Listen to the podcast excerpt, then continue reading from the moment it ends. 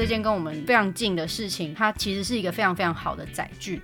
目前的十二年国教把科目分成八大领域嘛，语文、数学、自然、社会、艺术跟生活。呃，这几个领域呢，其实我们都可以透过实农教育来去进行里面的课程。这个八大领域呢，我把它分成四块了。我把特别把六个东西抓出来讲，分别是语文跟数学、自然跟社会、艺术还有生活，就是综合领域。我会把语文跟数学放在。在做实农教育的时候，它是实农教育的基础工具。学生有了语文能力之后，可以阅读更多的文本，以及产生不同的创作。当然，你也可以透过实物这件事情来训练学生读文本的能力。比方说，像《诗经》里面出现的植物有哪些，就有一本一本书专门在讲这个农村的社会，或者是呃目前的社会的转变跟。跟农业有关的，它是怎么样转变过来的？那农村的景象是什么？这些也都有很多的文章可以去做阅读。然后再来是数学，也是基本基础工具嘛，就是你一定要有基础的计算的能力，才有办法更进阶的去学习更难的科学的问题。可以透过实农教育来做数学的练习。就是购买东西，常常我们在做题目的时候会讲的，你拿了多少钱去什么地方买了什么东西，老板找了多少钱等等之类的，这也是跟生活是息息相关的。当题目成为了生活情境的一部分的时候，那学生在这个情境之下去做练习，他就会更有感觉。再是自然和社会，我把它视为是使用教育传递知识内容的领域。像在自然领域里面，会需要很多自然科学相关的知识。那食物如果我们要耕种的话，它就是发生在一个自然环境里面。所以从土壤到植株到它耕种的环境，跟它互动的其他的生物，其实都是在这里面可以去做教学的。社会也是一样，饮食是构成文化的一部分。呃，不管是历史、公民还是地理，都可以透过饮食来做教学。食物的产生、食物的演变是怎么来的？影响历史的四十种作物，那就可以从这些食物去了解，呃，这个地方的发展的背景，或者是这个地方它产生这个文化的地理人文是怎么回事，然后以及呢，它的农业的经济是怎么样呃影响人类的生活的。如果今天欠收，或是如果今天丰收，那在消费者端受到的影响。是因为天灾还是因为人为的操控？好，这些都是知识的内容。那它可以透过艺术的艺艺术领域来观察跟表达。我刚刚说的新式创作是语文，但它可以透过绘画，它可以透过戏剧，还可以透过歌唱。那呃，也可以用艺术的眼睛来观察这个植物的生长。它可能说不出来这个动物是什么，可他就觉得它的配色是最美丽的。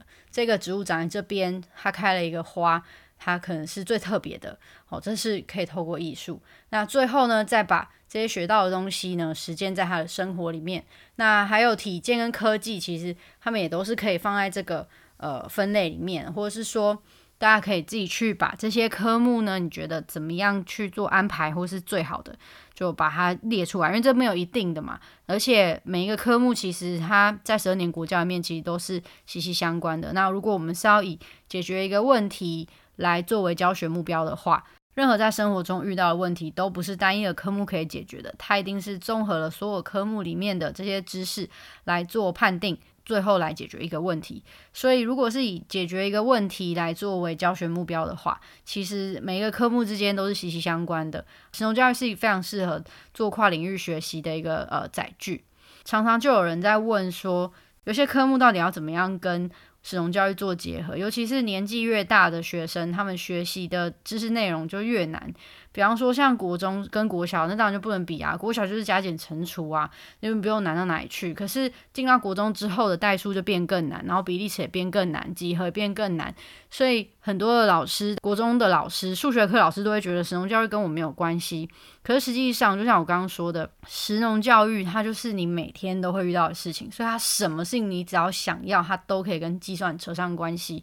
如果今天你有学校有一个场域，你想要来耕种的时候，你要买多少的菜苗？你要买多少种子？你要买多少的肥料？这些都是代数啊，因为你要去计算这一块地、这一个盆栽你需要多少，跟它怎么去耕种，多少菜苗，我现在长跟宽就是这么大，那我的苗跟苗之间的间距要十五公分，那我这么大的菜谱我要买多少的苗？它是一个切切实实的问题，学生是要去计算，他才有办法去购买。再来是比例尺，比例尺是在使用教里面最常遇到的，因为所有东西都会放大跟缩小。好，比方说，我今天看到的食谱可能是两人份的食谱，但我做出来的量可能是二十份。那等我要再放大的时候，会是多少？这个就是比例尺。那可能跟几何也有关系啊。你太阳照射下来的角度，我今天这一整天会有多少个小时？还是跟我日照时数有关？我整个面积是多少？这个也跟几何有关系。所以数学怎么跟使用教育结合，只是老师可能还没想到而已。但是。但是有非常非常多的例子是可以发生在国中数学里面的。这边有一个例子跟大家分享，这个例子叫做“超阿贵的数学小教室”。这堂课的设计是让一群学生进到社区里面，跟社区妈妈学习怎么做插柜，然后跟吃插柜。那在怎么做插柜的时候呢，它会有一个食谱，然后我们也让学生去把呃这个这个食谱给记录下来。然后呢，我们再让他去计算，说到底你实际上用到的克数是多少？那你每百克的花费会是多少？然后再计算出二十人份大概会是多少钱？那如果你要再放大呢？你要放大成三十人份，那又是多少钱？用这样子的方式让学生去做数学的计算，它其实就是一个活生生的数学科目的例子。我专业并不是学校教育嘛，但是呢。但我利用我知道的知识去设计出这样子一个课程，所以如果你自己是学校老师的话，呃，我相信这个工具就是要稍微再想一想，很容易可以运用到学校的功课里面的。那接下来的话呢，再跟大家分享几个呃，从实用教育里面呢可以去学习到的跟课纲有关啊，或者是就是跟大家分享一些案例啦。首先会讲跟大家讲的是。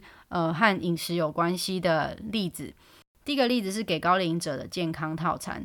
这堂课最终呈现是制作出一套给长辈吃的午餐，那它必须要符合长辈需要的营养素的量跟他们的身体的状况。所以学生呢，在这个过程里面，他需要学习的是六大类食物的分类，还有各种不同生命期阶段摄取的营养素的分量和差异。这堂课呢，呃。我用了几个工具哦，第一个是叫做营养超人，营养超人是我自己研发出来的一个工具，它它是它是用来学习六大类食物和营养健康之间的关系的一个工具。用营养超人让学生认识了六大类食物之后，就会利用另外工具叫做我的餐盘，来实际的呃把食物这件事情变成分量的选择。那我的餐盘呢，是国建署一直在推行的一个很。嗯，我自己觉得蛮好用的一个工具，大家可以去可以去国建署查看我的餐盘。接下来呢，就是要让学生知道的是在厨房里面的安全须知跟基础的呃烹调的方式，让学生在家里面进行演练之后，最后呢煮出这个套餐之后，再邀请社区里面的长辈来到学校里面跟学生一起享用午餐，所以他就会建构学生对于呃营养素的知识的认识，然后呢最后把它操作出来。上课对象是国小的六年级的学生，另外也操作过六年级的学生的是，我带社区的长辈到校园里面去开辟一块学校的呃闲置的土地，我们就在上面种东西，然后最后这这样学生把这一道菜煮出来，那他就比较呃，他比较偏这堂这堂课比较偏重的就不是。在于营养素的认识的，我还把地方的常见野菜放进去啊，因为这个场域呢是在农村里面的一个学校，所以可以去做这件事情。如果在都市里面让大家去调查生活中的野菜的话，其实就比较困难一点。从食农教育中学习自然科学知识之外呢，食农教育也非常能够跟饮食文化来做连结。现在分享的这个案例呢，它是一个给国中生的课程。然后就是我刚才说的那个插柜小教室的全貌。这堂课设计最终的呈现是希望让学生绘制出社区的主题式的地图。这是什么意思呢？我们希望学生呢可以进到社区里面，然后去认识他们自己社区的一直以来会去采集野草的传统文化，他就可以了解说社区里面大概会有哪一些呃可以吃的野菜，然后呢要怎么样把这些野菜变成是餐桌上的。